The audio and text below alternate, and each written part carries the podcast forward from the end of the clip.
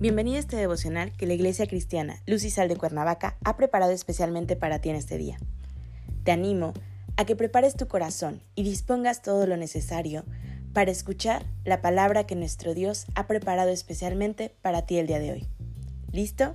Vamos a comenzar.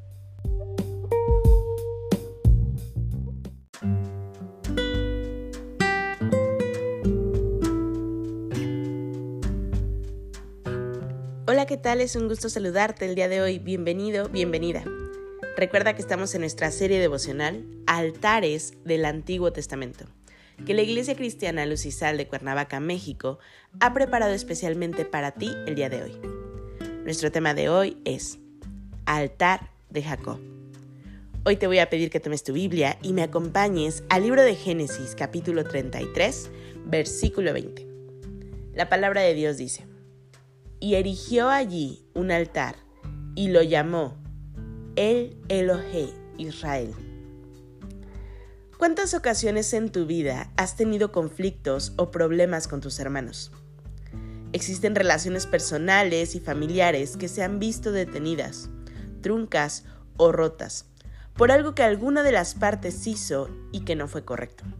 Por ejemplo, deslealtad y que esa conducta produjo consecuencias que en el tiempo han sido de distanciamiento, ya sea familiar o personal. Las relaciones se ven afectadas por falta de probidad en nuestras vidas. Padres e hijos sin hablarse por mucho tiempo. Hermanos con hermanos distanciados porque alguno de ellos causó un problema que no ha sido resuelto y simplemente decidieron dejarse de hablar. En estricto sentido, esto es guardar rencor hacia alguna de las partes involucradas. Falta de perdón. Y por lo tanto, es una relación que no ha encontrado reconciliación. Desde luego que estas conductas de orgullo y vanidad no son agradables a los ojos de Dios. No es algo que Él quiera en nuestras relaciones familiares e interpersonales. Jacob engañó a su hermano Esaú. Esaú se enemistó con Jacob a causa de la bendición que le había dado su padre. Y tuvo tal resentimiento y odio contra su hermano que llegó a proferir amenazas de muerte contra él. Alarmada, su madre Rebeca aconsejó a Jacob que se fuese a Harán de Mesopotamia a casa de su tío Leván. El hermano huye procurando salvar la vida. Pasaron alrededor de 20 años en los cuales no supieron de la vida de ambos, debido al enojo que existía entre ellos. Pero llegó el momento en que se debían encontrar. Jacob ya casado y con hijos, y de igual manera Esaú. Los hermanos se encuentran y dice la Biblia en Génesis 33, versículo 4. Pero Esaú corrió a su encuentro y le abrazó, y le echó sobre su cuello y le besó, y lloraron. El hermano ofendido es quien toma la iniciativa y da muestras del perdón y de la reconciliación que quería con su hermano. Jacob llevó presentes a su hermano para tratar de calmar el enojo, pero no fue importante para Esaú y llegar a obtener con ello el perdón de su hermano. ¿Sí? Son dos partes intervinientes para romper una relación y cualquiera de ellas puede tomar la iniciativa para tener el acercamiento y pedir perdón y que haya reconciliación. Jacob erige un altar y le pone por nombre el Elohe Israel. El nombre significa el Dios que es el Dios de Israel.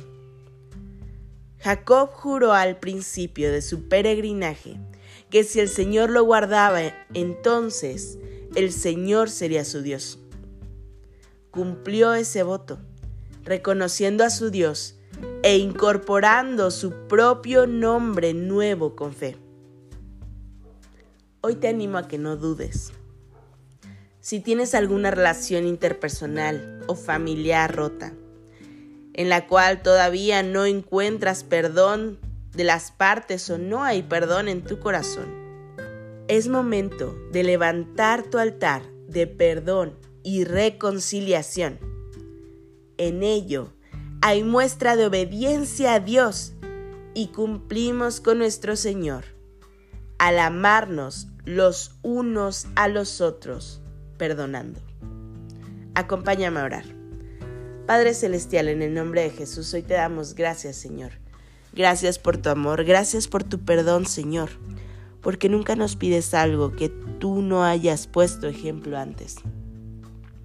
Señor, pone en nuestro corazón ese deseo y anhelo de ser obedientes contigo, de perdonar a aquellos, Señor, que nos han ofendido, pero también de recibir por gracia el perdón de aquellos a quienes nosotros hemos ofendido. Gracias Señor por tu palabra, por las lecciones de cada día. Ponemos este día en tus manos Señor y pedimos que sea tu presencia, tu sabiduría y tu amor con nosotros en todo momento. En Cristo Jesús oramos. Amén.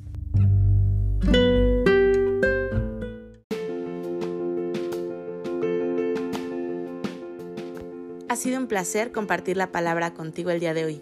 Te animo a que no te pierdas ni un solo devocional de esta serie. Te espero aquí el día de mañana. Y recuerda, conecta con Dios.